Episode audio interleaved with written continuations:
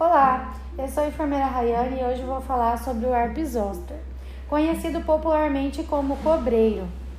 Você sabia que pode acometer qualquer pessoa que já teve a catapora? Uma das maiores complicações é a neuropatia pós-herpética, que causa dor crônica e pode deixar a pessoa bastante debilitada, podendo causar até cegueira se atingir a região dos olhos. A boa notícia é que essa é uma doença que pode ser prevenida com vacina.